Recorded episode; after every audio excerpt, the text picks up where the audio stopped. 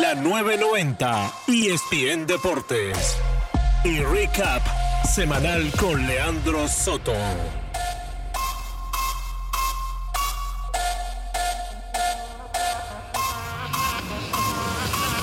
Resumen semanal. ¿Qué tal amigos de la 990 ESPN Deportes, amigos del baloncesto, amigos uh, del fútbol, del béisbol, del tenis, del cricket, del tenis de mesa que le gusta mucho a Ricardo Montes de Oca? Muy buenos días a todos los que nos escuchan en estos momentos a través de la 990. ¿Quién les habla? Leandro Soto, ya listos para llevarles este recap semanal. Sin duda alguna, hoy tenemos mucha información, un resumen deportivo llenado, o lleno, mejor dicho, disculpen, de mucho deporte, de béisbol, de baloncesto. Estaremos hablando de fútbol también, lo más destacado de la semana. Pasaremos también por la opinión en las redes de nuestros radioescuchas.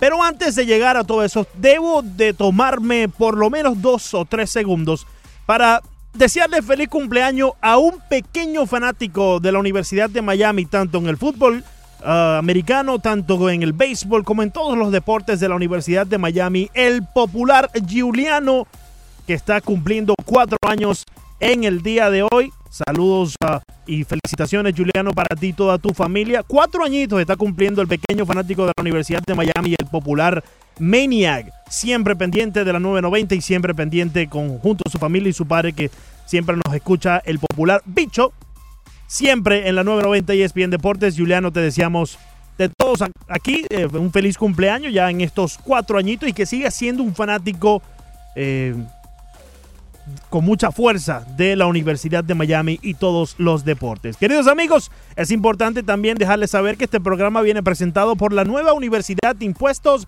de Martorell Taxes.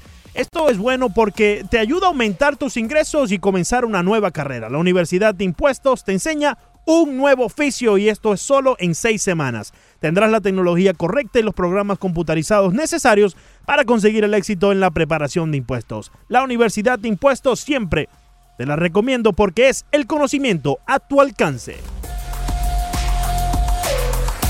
Siempre nos puedes seguir en las redes sociales, arroba sotoleandro-bajo. En el Instagram, a la emisora nos puedes encontrar como arroba ESPN Deportes 990. En el Twitter nos encuentras como arroba 990 ESPN Deportes. Y como siempre, la aplicación Actualidad Media Group está sencillamente espectacular. Ahí te puedes mantener informado con la información siempre minuto a minuto con actualidad 1040, la mejor música con éxito 107.1 y claro, la información deportiva aquí en esta tu 990 ESPN Deportes. Y ahora, lo más destacado. Lo más destacado. Lo más destacado esta semana, sin duda alguna, tiene que ser el debut en las grandes ligas de Jordan Yamamoto, quien dibujó línea de 7 innings lanzado, 3 hits, 0 carreras, 2 bases por bola y consiguió 5 ponches. Se ve bien el futuro de los Miami Marlins con este muchacho en el montículo. Ya Jordan Yamamoto fue llamado al equipo grande, a los Marlins de Miami, a las grandes ligas, debido a una lesión que al principio se veía a José Ureña estando nada más 10 días en la lista de incapacitados, pero se extendió ese plazo a 60 días y el equipo lo puso en la lista de lesionados de 60 días. Esto le va a prestar un tiempo importante y necesario a Jordan Yamamoto en las grandes ligas para que los fanáticos empecemos a conocerlo, empecemos a ver su repertorio y él se empiece a, adaptar al nivel más eh, alto del béisbol. Así que Jordan Yamamoto, con su debut destacó esta semana solamente permitiendo tres hits a la potente alineación de los Cardenales de San Luis en siete innings lanzados. Como te dije, ponchó a cinco y solamente dos bases por bola. Si me preguntas a mí, a este muchacho se le ve. Su opinión en las redes. En las redes.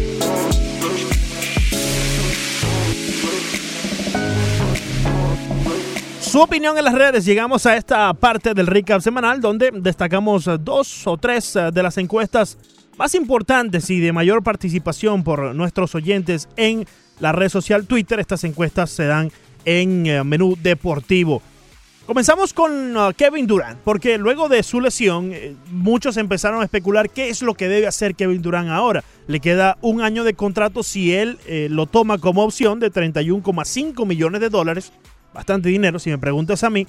Pero hay otros que piensan que con los reportes que salieron a lo largo de la semana, que hay muchos equipos que a pesar de la lesión del telón de Aquiles, pues lo estarían llamando para ofrecerle un contrato multianual y así poderse eh, prestar hacia eh, el equipo que lo decida. Los New York Knicks estaban involucrados, hay varios equipos que están involucrados ya con por lo menos la idea de poder firmar a un Kevin Durant con todo y la lesión del tendón de Aquiles. En Menú Deportivo preguntaron y Ricardo Montes de Oca lo plantea de esta forma. La pregunta en arroba 990 ESPN Deportes en Twitter. ¿Qué cree usted debe hacer Kevin Durant, dada su lesión? Presumiblemente sería en el tendón de Aquiles, dado que todavía no es oficial. Las opciones, tomar su opción en el contrato con Golden State por un año o explorar la agencia libre. Arroba 990 ESPN Deportes, vaya, bote y le da retweet.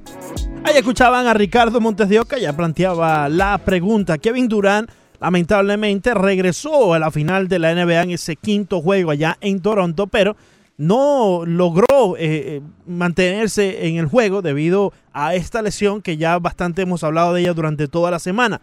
Pero como les dije, ya hay muchas personas preguntándose qué es lo que va a hacer Kevin Durant después de que él mismo confirmó vía su red social Instagram que efectivamente sufrió la lesión y que ese mismo día, cuando todos pensábamos que estaba viajando a Nueva York para analizarse y poder eh, tener mayores estudios eh, sobre la lesión, efectivamente se estaba era operando en la ciudad de Nueva York Kevin Durant. Así que vamos a escuchar la opinión de Broderick Serpa.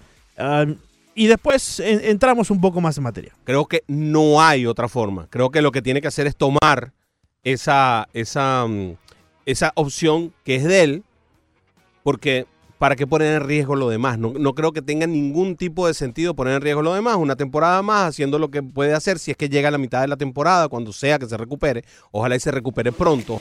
Ahora, si bien ya escuchamos la opinión de Broderick Serpa, él piensa que debe tomar los 31,5 millones de dólares y irse con ella em, para no correr el riesgo de que estos reportes que salieron sean reportes eh, falsos, entre comillas, o reportes que quizás no son tantos equipos como lo que ya se han mencionado. Broderick piensa que debe de tomar la opción y cumplir con este año para así poder recuperar esos 31,5 millones de dólares. Una idea bastante inteligente por parte del grupo y también de lo que sería Kevin Durant, ¿no? Escuchemos la opinión de Fernando Arias. Ruptura total o parcial del tendón de Aquiles. Ese es el peor escenario. Total fuera todo el año que viene. Parcial, podría jugar al final de la, de la próxima campaña. Comprar y comprometer una altísima cantidad de dinero en un jugador roto que no se sabe cómo va a regresar a sus 30, 31 años que va a tener el año que viene, después de la lesión, con el tendón roto, y hay historial de lesiones de jugadores de básquetbol que no han podido ser los mismos después de la lesión. Por allí ya yo sugiero lo que es mi respuesta. Yo creo que él debería ir por lo seguro y tomar su, opción del jugador de, este año. Y es que digamos, y por cierto, vamos a escuchar en el resumen semanal ese listado, ese breve análisis que Fernando Arriaza eh, estuvo hablando sobre esto durante la semana en el menú deportivo, de los jugadores que sufrieron la lesión del tendón de Aquiles y regresaron. Y entonces él evalúa cómo fueron sus números antes y después de la lesión. Eso lo estaremos escuchando a continuación en el resumen semanal en el próximo segmento. Pero, ¿por qué yo pienso que debe tomar los 31,5 millones de dólares? Ya para prestarte mi opinión y después eh, desarrollar la de ustedes en la red social Twitter, arroba 990 ESPN Deportes. Yo pienso que él debe tomar esta opción porque no sabemos si hay algún equipo que efectivamente le pueda ofrecer los eh, cuatro eh, años, pero por lo menos dos de esos años no van a equivaler a los 31,5 millones de dólares. Porque eh, suena crudo, pero ya él es, eh, es un, producto dañado, digamos, de esa manera, ¿no? repito, suena crudo, pero es la realidad del asunto. Tiene una lesión grave eh, que quizás no le permita regresar a su máximo nivel. Por eso yo pienso que él debe tomar los 31,5 millones. Y caramba, si él regresa bien de la lesión, estoy seguro que los equipos que están en estos momentos interesados en adquirir los servicios de Kevin Durant van a estarlo después de, que él actúe con el equipo de los Golden State Warriors si es que regresa ya para la final de la temporada 2019-2020.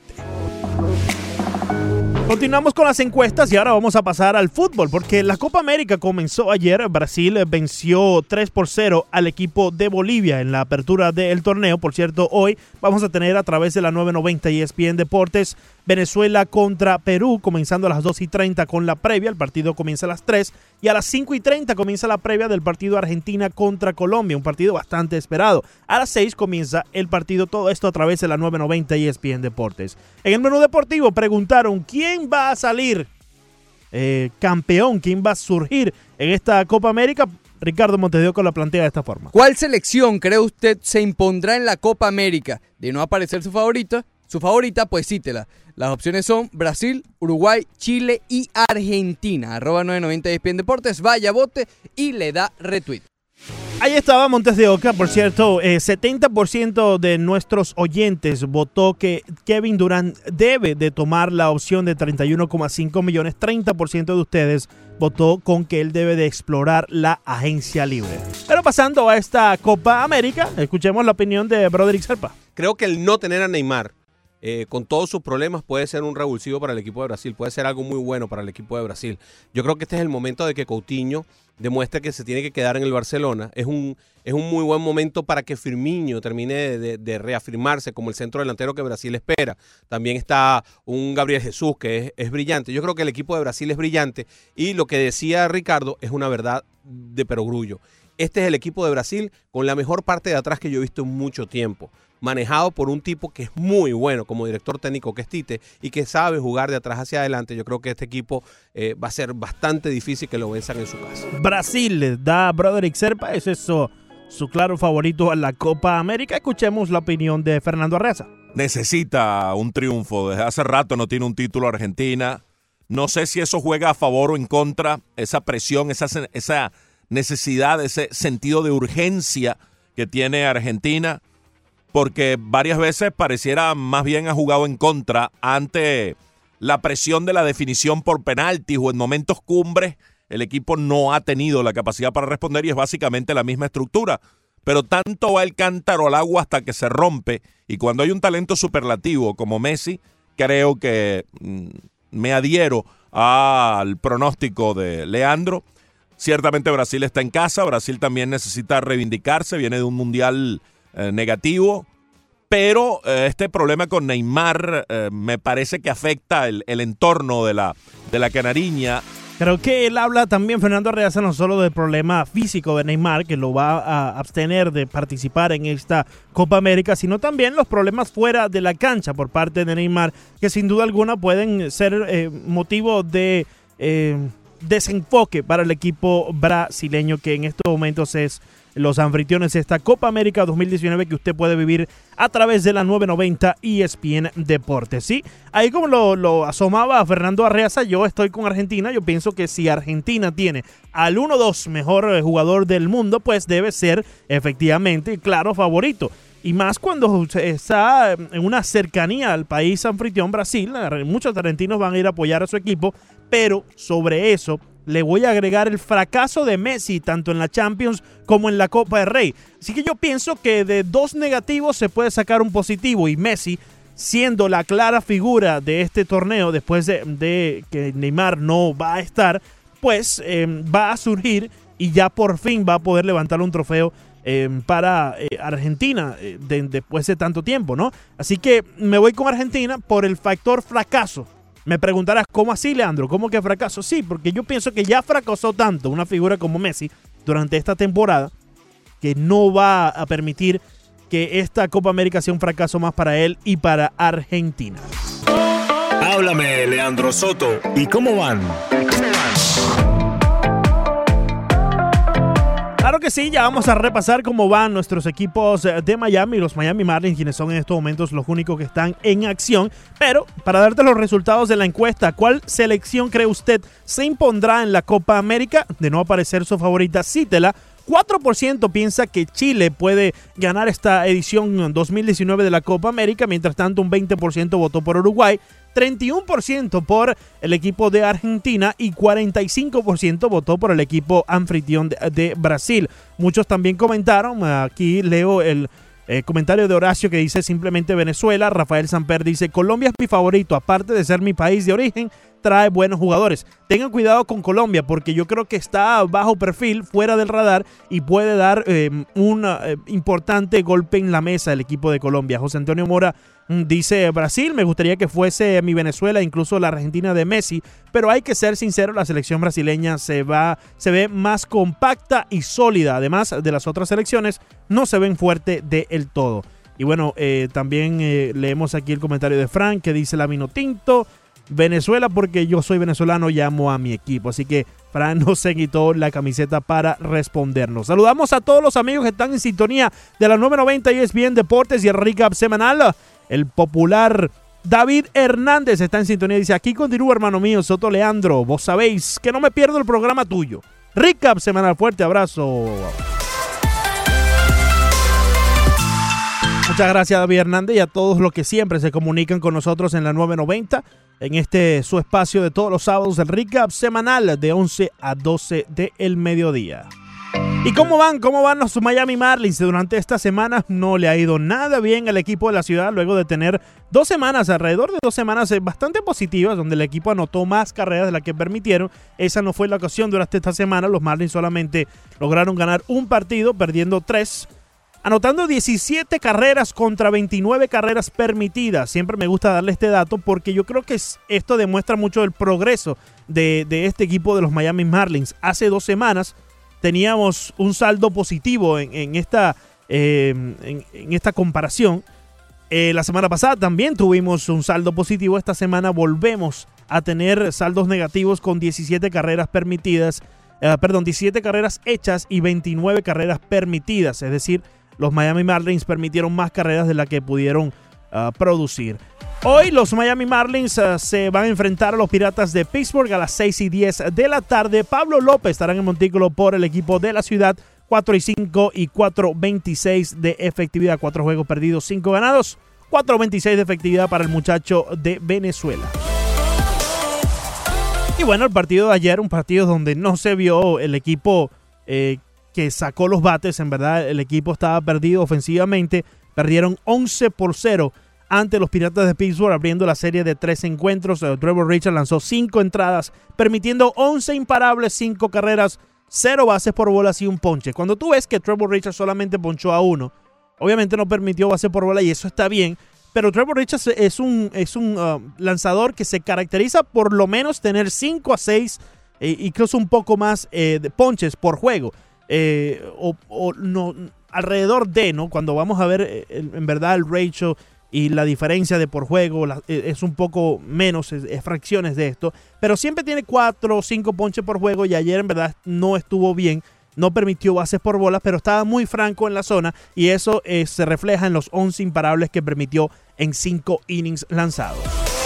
Amigos, son las 11 y 19 de la mañana a través de la 990 ESPN Deportes. ¿Quién les habla? Leandro Soto en este recap semanal. Cuando regresemos estaremos ya entrando en materia con el resumen deportivo. Escucharemos audios del fútbol, del básquetbol, del béisbol, con todos los protagonistas de esta Tu 990 ESPN Deportes. Regresamos después de la pausa. Ya regresa Recap semanal con Leandro Soto.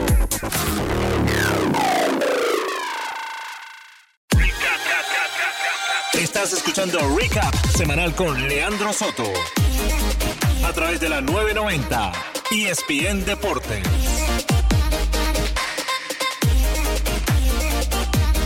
Así es, continuamos en el recap semanal en la 990 ESPN Deportes. Quien les habla, Leandro Soto.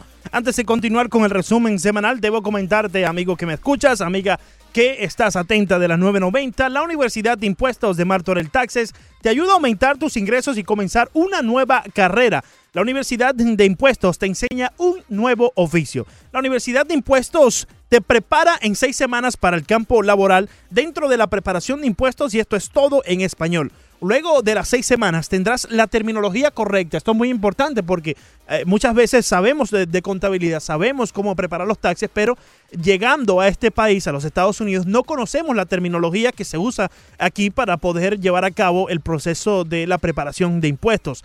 Martorell Taxis y la Universidad de Impuestos te enseñan exactamente la terminología correcta y no solo eso, porque también los programas computarizados necesarios, aquellos que necesitas para llevar a cabo la preparación de impuestos, lo consigues aquí con la Universidad de Impuestos. Esto es todo para conseguir el mayor éxito en la preparación de impuestos. ¿Quieres más información? Estoy seguro que sí. 305-842-4041. 305-842-4041. O también fácil puedes visitarlos en la web uimpuestos.com. uimpuestos.com. Siempre te recuerdo, amigo y amiga que me escuchas, la Universidad de Impuestos es el conocimiento a tu alcance.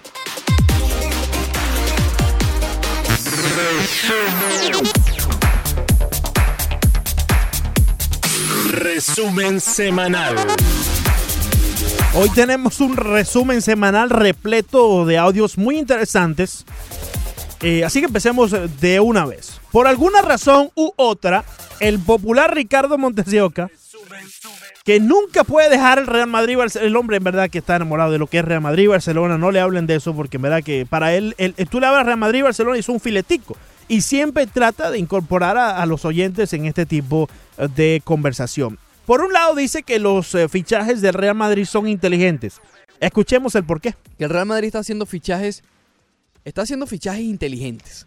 Eh, creo que Ferland Mendy es un gran jugador y al igual que Jovic, todavía no tiene el ego para pedir titularidad de inmediato. Marcelo, ustedes conocen a Zidane. Marcelo va a seguir con el equipo, por lo menos un año más, al igual que Benzema en el caso de Jovic.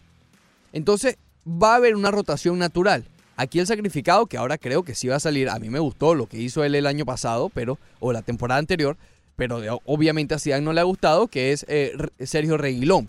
No, a- creo que hizo un buen trabajo junto a Vinicius, fueron las revelaciones, tal vez los puntos positivos dentro de una temporada bastante mala del Real Madrid. Entonces, eh, Montes de Oca son fichajes inteligentes simplemente porque vas a tener, digamos, a Marcelo y vas a poder intercambiarlo con el nuevo que llegó porque es mm, juventud y eso va a hacer que el cambio sea progresivo dentro del Real Madrid y no sea quitar uno y poner otro nuevo que quizás no esté eh, al tacto de lo que es el Real Madrid, la fanaticada y la importancia de jugar con el equipo blanco. Así que por un lado él menciona eso y bueno, está bien, le voy a comprar, quizás sí son fichajes inteligentes, pero por otro lado se mete con los fanáticos del Barcelona. Y aquí es donde yo tengo la cosita.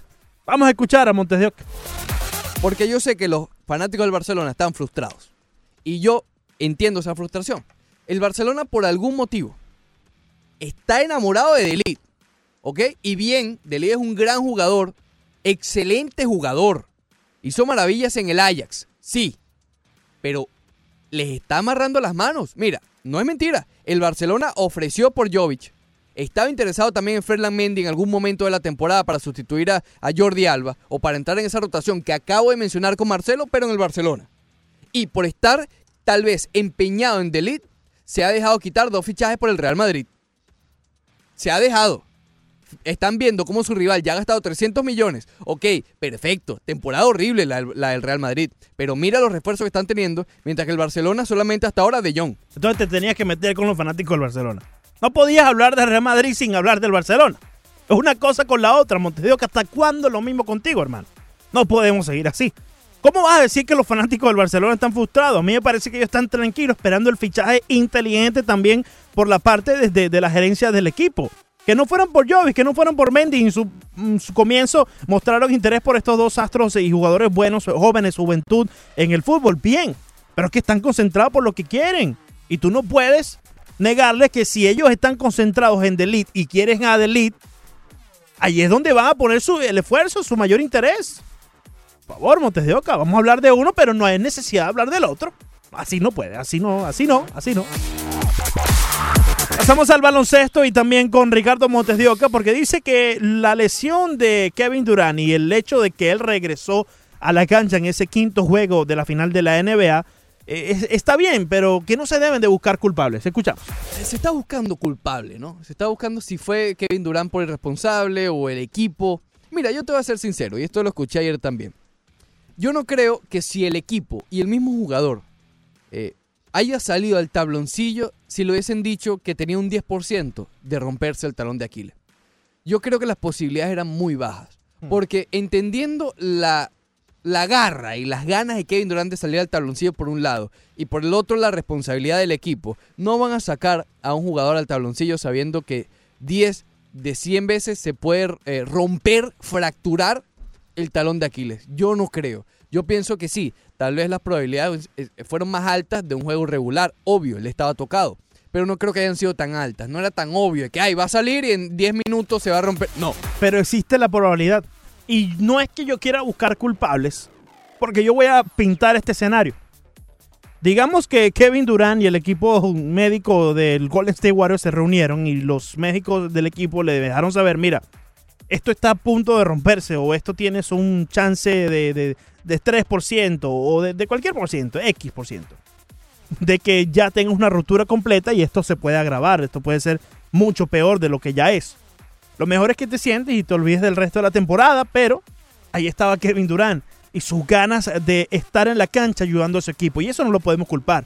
No podemos culpar a, un jugador que ha conseguido ya la gloria con su equipo y sus compañeros y que se siente que está abandonando su equipo por la lesión. Y, o sea, no podemos culparlo. Así que yo estoy como te que aquí no podemos eh, buscar eh, culpables en esta situación porque simplemente ahí estaba la probabilidad. Pero estaba un Kevin Durant que también quería estar allí en el, en el, en el, en el, tabloncillo ayudando a su equipo y él mismo lo mencionó. Así que eh, yo, yo pienso que si bien es una situación incómoda donde nadie quiere estar involucrado, no se pueden buscar culpables. Y ahora vamos a tomarnos un par de minutos porque Fernando Reaza no va a hacer un recuento de aquellos atletas que sufrieron efectivamente la lesión del tendón de Aquiles y nos pinta un escenario en el cual vemos el antes y el después de dicha lesión. Maurice Taylor tenía 24 años cuando se rompió el tendón de Aquiles. Perdió toda la campaña 2001-2002 y, y la lesión acortó su carrera. Antes de la lesión, 14.3 puntos por partido. Luego de la lesión, 8.1. Y solo cinco temporadas más. Maurice Taylor era un jugador llamado a ser ficha importante junto a Kim Olajuwon, Coutinho Mobley, aquel equipo de los Rockets de principio de los 2000. Christian Ledner, el muchacho con, que con tanta fanfarria llegó desde Duke a la NBA y que fue parte del Dream Team. Ledner sufrió la lesión más o menos a la misma edad de, de Kevin Durant, 29 años. Antes de la lesión, Ledner, 16.6 puntos por partido, 7.9 rebotes en 462 juegos. Luego de la lesión jugó 406 juegos más, 7 temporadas, pero redujo a la mitad su producción, 8.4 puntos por partido. Gerald Wilkins, los dos Wilkins, tanto Dominic como Gerald, sufrieron la lesión. Gerald, menos talentoso que Dominic, ni cerca estuvo después de la lesión. 14.3 puntos por partido antes, 7.7 después de haberse roto el tendón de Aquiles. Solo cuatro temporadas más y había jugado 717 partidos antes. El caso de Chauncey Billups, que fue un jugador que tuvo un, lo que llaman un late development, como que se hizo grande, se hizo jugador fundamental ya con su carrera avanzada. Al principio, los primeros 5 o 6 años fue un jugador más de rol, pero luego fue hasta más valioso de una postemporada en la que su equipo fue campeón. Y él se rompió el tendón de Aquiles ya a los 35 años. Difícil retornar a esa edad. Sí, muy, muy tarde. 15.5 puntos antes, solo jugó dos temporadas más después, 8.4 puntos después de la lesión del tendón de Aquiles. Isaiah Thomas la sufrió también con cierta edad, 32. No pudo regresar. Él venía muy golpeado con varias lesiones, pero esa terminó con su carrera, la lesión del tendón de Aquiles, y fue un jugador de esos importantes, de casi 20 puntos por partido a lo largo de su carrera muy laureada. Kobe Bryant también sufrió esta lesión, avanzada su carrera, eh, solo jugó 107 partidos más luego de romperse el tendón de Aquiles, una mega estrella de los mejores jugadores de todos los tiempos, 25.4 puntos por partido antes de la lesión, 17 después de la lesión, pero allí también confluye la edad y el desgaste. No suelo escoger audios tan largos para ponerlos en el resumen porque al fin de cabo es un resumen, ¿no? Pero creo que, que era muy importante poner este, este audio de Fernando Areas haciendo el recuento de aquellos atletas que sufrieron la lesión del tendón de Aquiles y ver más o menos su historial antes de la lesión y después de ella, ¿no? Porque esto nos da un panorama más o menos de lo que podemos esperar de un Kevin Durant.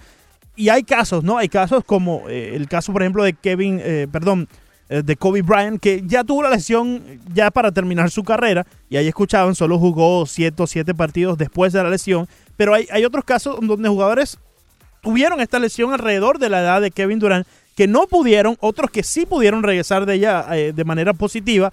Em, Y, yo, yo pienso que con esto nos da a entender que es una lotería lo que pueda pasar por Kevin Durant.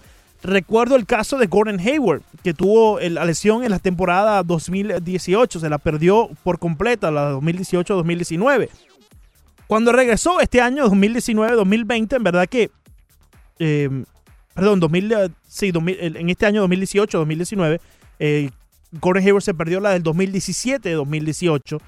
Cuando él regresa, ciertamente no es el mismo. No, no es el, mismo jugador. Y quizás es por la falta de confianza que tiene en el área lesionada y no querer lesionársela después. Por eso digo, es una lotería lo que pueda pasar por, con Kevin Durant. Por otra parte, Clay Thompson también se lesionó. Y Montes de Oca, Ricardo, nos eh, cuenta acerca de Thompson. que yo quiero darle todo el mérito del mundo a Toronto porque se lo merece. Pero ayer, ayer Golden State perdió el juego. Eh, ayer fue la lesión de, Clay Thompson cambió el juego. No puedes decir que no. Cuando Clay Thompson se perdió todo el último cuarto y terminó siendo el mayor anotador del juego. No solamente de Golden State, sino de Toronto incluso. 30 puntos, estaba perfecto en tiros libres, tenía 4 de 6 triples intentados. Eh, cambió el juego. Sin duda alguna, Clay Thompson fue la diferencia en ese partido. Y ahí lo mencionábamos desde Oca, fue el mayor anotador de ambos equipos, tanto de su equipo, los Warriors, como de los Raptors. 30 puntos en la noche del juego 6, el final de la NBA, donde se coronaron campeón por primera vez los Toronto Raptors. Así que yo creo y estoy 100% de acuerdo con aquellos que piensan que si Clay Thompson se mantenía en ese partido y no sufría la lesión, pues definitivamente la historia hubiese sido otra y estuviésemos viviendo un juego 7. Así que, eh, eh, si bien hay que darle mérito a Toronto por lo que hicieron, lo que lograron como equipo, como conjunto, porque cada noche que veíamos el box score, veíamos que todos anotaban alrededor de los 20 puntos, 16 puntos, que no había un Leonard que anotaba más que el equipo, era un esfuerzo eh, colectivo hay que darle su mérito, pero también hay que mencionar que el equipo de los Warriors estaba jugando con un equipo completamente diferente al equipo que tuvo el éxito y al equipo que, con el cual jugaron la temporada completa. Entonces, eh, mérito a Toronto, pero también recordemos las lesiones eh, de, de los eh, Golden State Warriors en esta final del 2019. Alejandro Villegas en el Roche Deportivo nos menciona que si Golden State quiere permanecer con esta dinastía, deben de firmar a Kevin Durant y también a Clay Thompson. Ahora, Golden State, lo que pasa es que tiene que pensar más a largo plazo, no solo en la temporada que viene. Si te fijas solo en el año que viene, quizás tú dices, bueno, no, no me conviene firmar eh, Y ahí te a, los una dos, teoría. a los dos al mismo tiempo o ni siquiera a uno de ellos porque van a estar fuera, ¿no? Pero si, si los quieres firmar a 3, 4 años para tratar de, de volver a ser una dinastía o alargar esta dinastía, tienes que firmarlos y, y pasar por este año difícil y como puedas llegar a los playoffs, ya tendrías a, a Thompson y quizás a Durán para la otra temporada ya completamente saludable. El problema es que en esta próxima temporada vas a estar con, sin Kevin Durant toda la campaña y también vas a estar sin Clay Thompson por lo menos mitad, quizás un poco más de ella. Entonces vas a jugar con un equipo completamente eh, diferente. Pasamos al béisbol de las grandes ligas. Eh, Ricardo Montes de Oca nos comenta algo que vio en el Twitter de Zach Gallen. Escuchamos. con el lado humano de los jugadores en las menores. Porque si ellos se creen listos, ok, ellos van a tener paciencia. Pero ¿hasta cuándo? ok? Llega un momento que ya comienza la frustración a dar frutos, el, la cual yo creo que le está comenzando a dar a Zach Gallen. Zach Gallen se convirtió en el tercer, en, en- por tercera vez este año en el mejor lanzador de su, de su división, de su liga. Ayer suben a Yamamoto y él de una vez lanzó un tweet que después borró con las letras LOL, riéndose pues. Sí. Básicamente burlándose, no burlándose, riéndose irónicamente de la movida que acaban de hacer eh, los Marlins. Y es que Zach Gallen tiene todos los méritos también para entrar a, a las grandes ligas, ya, ya tiene los números, ya ha demostrado que está listo. Pero ¿por qué Yamamoto y no Zach Gallen? Fernando Arreaza nos comenta una posible razón. Creo que es porque Yamamoto pertenece al roster de 40 y Galen no. Correcto. Me parece que esa es la respuesta obvia. No quisieron alterar el roster porque para llamar a Galen tenían que sacar a alguien del roster para incorporarlo a él. Pero el que tenía los méritos y el que está más adelantado en su desarrollo es Seth Galen, quien tiene una temporada impresionante en AAA, 8 y 1, 1.57, 86 innings, 44 carreras, 16 boletos nada más y 104 ponches. Ahí estaba la temporada de Zach Gallen. Tiene todos los méritos e incluso mejores números de los que tuvo en AA Jordan Yamamoto. Ya está Jordan Yamamoto en el equipo. Yo creo que él sí va a rendir los frutos. Lamentablemente Zach Gallen tendrá que esperar un poco más, pero su tiempo va a llegar. Y creo que los Marlins tienen un plan con él. Él se puede sentir frustrado porque ya tiene las eh, quizás todas las herramientas necesarias, pero eh, eh, Jordan Yamamoto y Zach Gallen en algún momento serán compañeros de equipo aquí con los Miami Marlins. Francis Romero estuvo comentando acerca de Jordan Yamamoto en Arroz Deportivo. Hablando ustedes de Yamamoto, esos son los muchachos que tienen que subir eh, ahora en este en estos años tan difíciles para los Marlins, que tienen que subir arriba al equipo, ¿me entiendes? Que, que den un poco de, de, de- de- espectáculo y que, y que la gente empiece a apasionarse nuevamente con el equipo. Efectivamente, son estos los, los nuevos jugadores de los Miami Marlins con el cual podemos sentirnos y volver a tener esa química que en su momento el equipo tuvo con Giancarlo Stanton, los fanáticos tuvieron con Jelly, con Osuna, con Joseito Fernández, que en paz descanse. Eh, hay, hay que empezar a surgir esas conexiones de nuevo y yo creo que van por el buen camino. Por otra parte, eh, es lamentable volver a tocar este tema, pero esto fue un- un- una noticia que opacó la semana y, y comenzando ella, eh, Héctor Gómez estuvo con nosotros en el menú deportivo comentándonos acerca del lamentable hecho que sucedió y el, el atentado, mejor dicho, que sucedió en contra de David Ortiz eh, ya en la República Dominicana. Eh, Héctor Gómez, periodista de eh, República Dominicana, muy amable, estuvo comentándonos día a día el progreso de esta noticia. Escuchamos dos audios que tenemos a continuación de Héctor Gómez, porque él primero que todo nos relata el lugar de los hechos donde sucedió y después nos da dos factores importantes que surgieron para salvarle la vida a David Ortiz. Comenzamos con el lugar de los hechos, Héctor Gómez. El lugar donde sucedió el lamentable hecho es un lugar de diversión que está ubicado en lo que es la Avenida Venezuela, eso es la parte este de la ciudad capital. Eh, se llama eh, Dial, es una especie de, de un bar, reitero, de, que tiene un espacio abierto y es eh, una, si se quiere, una constante de David el ir a este tipo de, de- de lugares y compartir con todo el mundo. Imagínense ustedes, ¿quién no quiere a David Ortiz en nuestro país? ¿Quién no lo ama? Lo que ha significado David por las cosas que ya es harto conocido. Y él muchas veces a expensas de poner eh, quizás en riesgo su, su seguridad personal por su misma bonomía, muchacho bonachón, todo el que conoce a David sabe que, que el tipo de persona que es y muchas veces se lo advertían de que tomara en cuenta esto, que tuviera esa seguridad y él por ese mismo espíritu que tiene una persona eh, que profesa la bonomía, nunca tomó en cuenta esto de andar con seguridad. La humildad prevalece. Yo creo que David Ortiz siempre va a tener la humildad por encima de todo. Eh, y no, él, lo mencionó en una entrevista con Tenchi Rodríguez hace un tiempo que la estuve viendo. Eh, él mencionaba que no quiere ir a su país y tener que estar armado, porque el que está armado es- está buscando peligro en cierta forma, ¿no?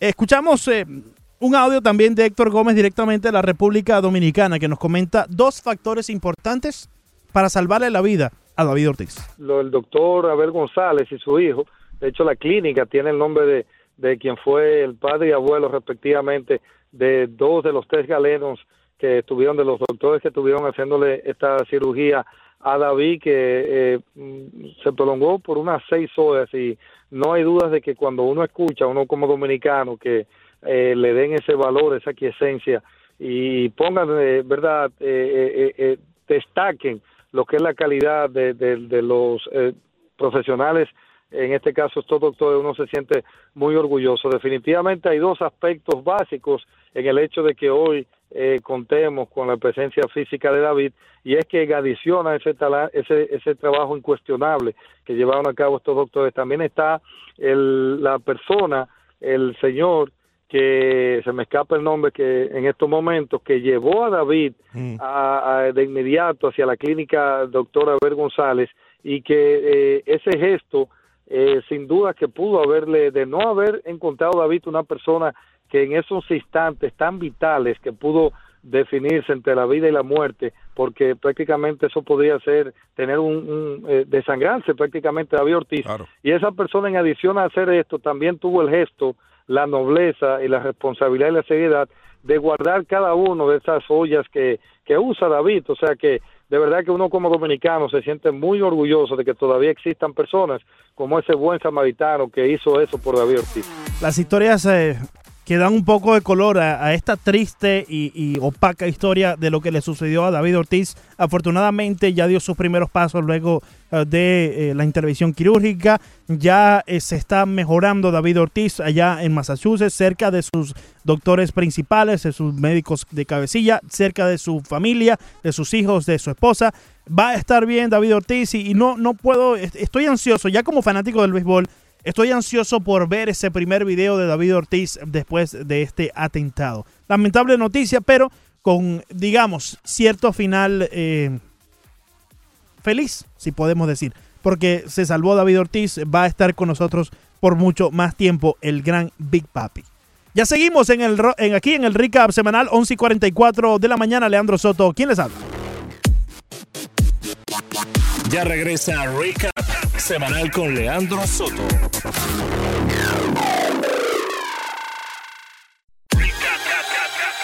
Estás escuchando Recap semanal con Leandro Soto. A través de la 990 ESPN Deportes.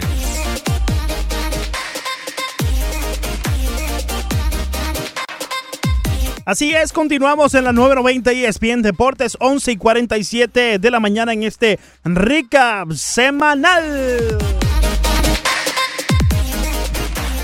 Oye, como siempre, siempre agradeciéndole a todos nuestros oyentes en la 990 ESPN Deportes. Vuelvo a reiterar el feliz cumpleaños a Juliano, que está cumpliendo cuatro añitos, eh, fanático de la Universidad de Miami, tanto en el fútbol como en el béisbol. Esta temporada de cuarenta y pico juegos que se jugaron ahí en Markley Field, el hombre estuvo en 60. Así que en verdad que es fanático del Maniac y de todo el béisbol de la Universidad de Miami. Que la pases bien, Juliano, en este tu cuarto cumpleaños. La voz del atleta.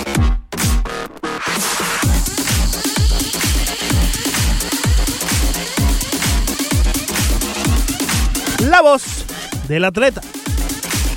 Contamos con audios de Marcelo Zuna y Harling García, lo vamos a escuchar a continuación. Ambos estuvieron hablándonos eh, de el lamentable suceso que le pasó a David Ortiz en la República Dominicana. Ellos como peloteros dominicanos se sienten afectados eh, por esta noticia.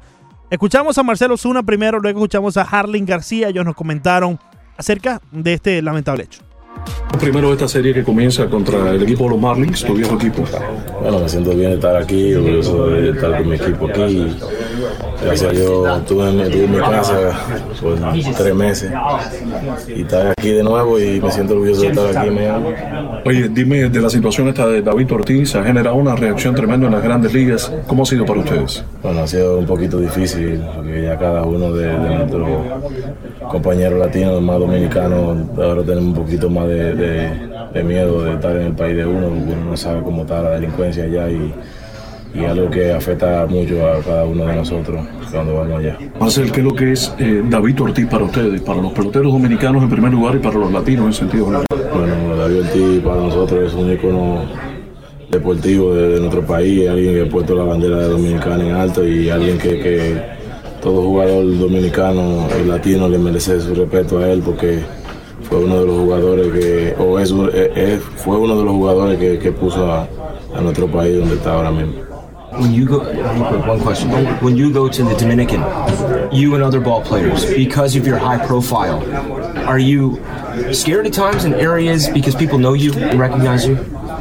If in my, in my, in my, in my opinion, we know we're not scared now because we we are we we are in our country and, and we know how is the situation and, and everybody know us. You know, they they give you so much respect, but in the situation right now, I can I can comment on that because I don't know how what, what, what happened on that, on that situation. Es que uno piensa que la última persona que le pasaría eso en Dominicana es precisamente David Ortiz. Yeah, he's, he's, he's, he's the last guy that, that, that, that thing happened, you know, because an icon. The icon, everyone know him, and he he doesn't discuss nobody. He always happy. He always give you uh, give you respect to everyone, and he enjoy the life. Como has visto los Marlins en español, como has visto el equipo, ahora que es tu viejo equipo, pero de alguna manera de reojo debes mirar la tabla de posiciones y saber de ellos. Bueno, a veces tú sabes, yo no me enfoco mucho en eso de tabla ni nada de eso. No sé cómo, cómo yo están y espero en Dios ver qué, qué pasa ahorita cuando entremos a las dos líneas. A ver. Ahí estaba Marcelo Zuna, lo escuchaban. También opinó ahí al final acerca de los Miami Marlins, su antiguo equipo. Eh, le preguntaba en inglés si él se sentía con cierto miedo o tomaba extra precaución cuando visitaba la República Dominicana y esto se lo preguntan debido a su perfil alto, ¿no? Ahí le hacía la pregunta a nuestro colega en inglés.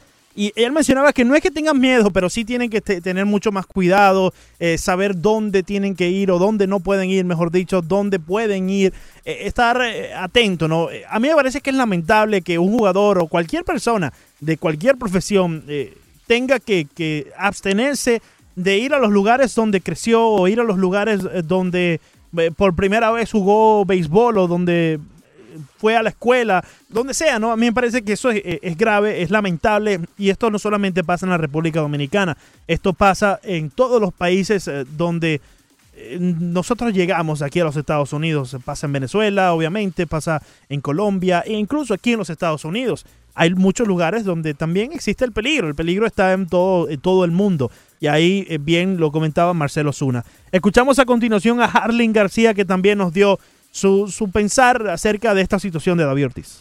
Harley García, um, Harley, un poco para conocer eh, tus experiencias eh, con David Ortiz siendo un pelotero de la República Dominicana.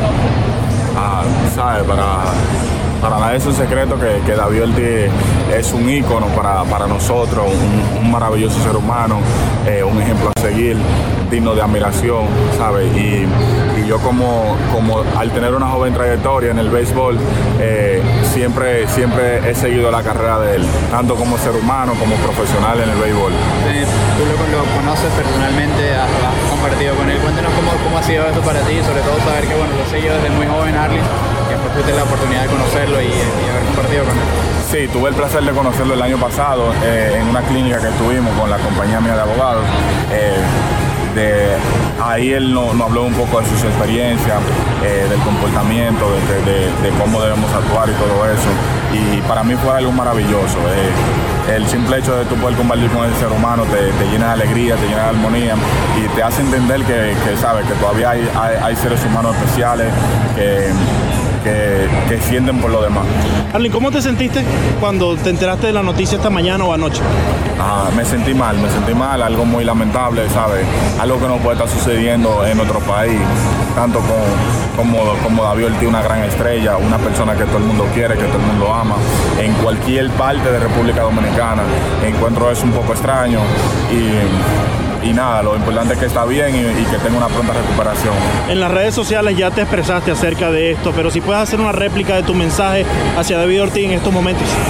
Ah, nada, brother, tú sabes que tú eres un guerrero, eh, tú sabes que tu gente está contigo, eh, la gente que te queremos de verdad, te queremos de bien, eh, que tenga una pronta recuperación y vamos para encima, vamos para adelante, que todavía ahora lo que queda el tiempo por un rato largo. Ahí escuchaban a Harlen García, que sin duda alguna dio su mensaje emotivo hacia David Ortiz, quien, le reitero, como lo dije en el ah, segmento pasado, ya se está recuperando en Boston, Massachusetts.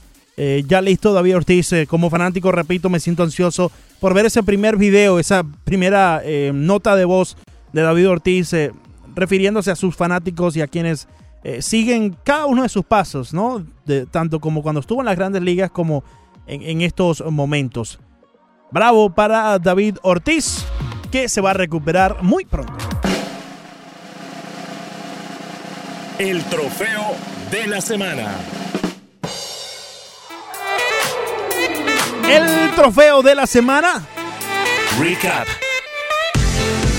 sin duda alguna, se lo vamos a dar al nuevo pelotero de los Miami Marlins. Nacim Núñez, nuevo prospecto de los Marlins, fue el primero que firmó del draft de 2019 con los Marlins, de todas las escogencias que tuvo el equipo, Nassim Núñez, que salió de, la, de Atlanta, Georgia, directamente desde high school, fue el primero en firmar con el equipo y estuvo este pasado lunes en el Marlins Park tomando entrenamiento ahí con los eh, grandes ligas, eh, tomando un par de roletazos en el shortstop con Miguel Rojas. El muchacho es shortstop, batea tanto a la zurda como a la derecha, ambidiestro. Eh, se ve muy bien, se ve que tiene las condiciones. eh, claro, eh, siendo un jugador de high school, vamos a verlo de aquí a, unos 4, quizás 5 años en el nivel más alto. Pero vale la pena mantenerle el ojo puesto a este prospecto Nassim Núñez, que no habla español, pero su papá es de descendencia dominicana. Así que el trofeo de la semana para Nassim Núñez, que se convierte en el nuevo prospecto, el prospecto más reciente de los Miami Marlins en este 2019. Y ya nos vamos a despedir, pero no sin antes recordar los juegos del día. Hoy los Piratas de Pittsburgh visitan a los Marlins en el segundo juego de la serie de 3 a las 6 y 10 de la tarde. Pablo López estará en el montículo por el equipo de la ciudad. Con récord de 4 y 5 y efectividad de 4.26 el domingo, los Piratas y los Marlins combinan la serie de 3 a la 1 y 10 de la tarde. Sandy Alcántara está en- estará en el montículo por los Marlins con récord de 3 y 6 y efectividad de 3.61. Y no se olviden, amigos, que la Copa América a través de las 990 y ESPN Deportes, ahora que se pone muy buena.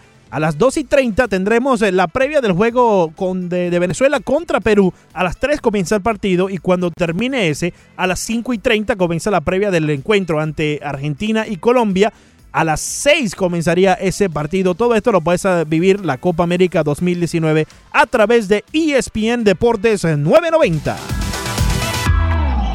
Y ya nos vamos a despedir, pero no sin antes recordarle que este programa llega a ustedes gracias a la Universidad de Impuestos de Martorell Taxes. Para aumentar tus ingresos y comenzar una carrera nueva, la Universidad de Impuestos te enseña un nuevo oficio. La Universidad de Impuestos te prepara en seis semanas para el campo laboral dentro de la preparación de impuestos y esto es todo en español. Luego de las seis semanas tendrás la terminología correcta y los programas computarizados necesarios para conseguir el éxito en la preparación de impuestos. 305-842-4041, 305-842-4041 o también en la web uimpuestos.com. Siempre les recuerdo que la Universidad de Impuestos es el conocimiento a tu alcance. Muchas gracias amigos por estar con nosotros una vez más aquí en la 990 ESPN Deportes. Nos encontramos el lunes en el Roche Deportivo y después en el menú deportivo a las 11 de la mañana. Hasta la próxima.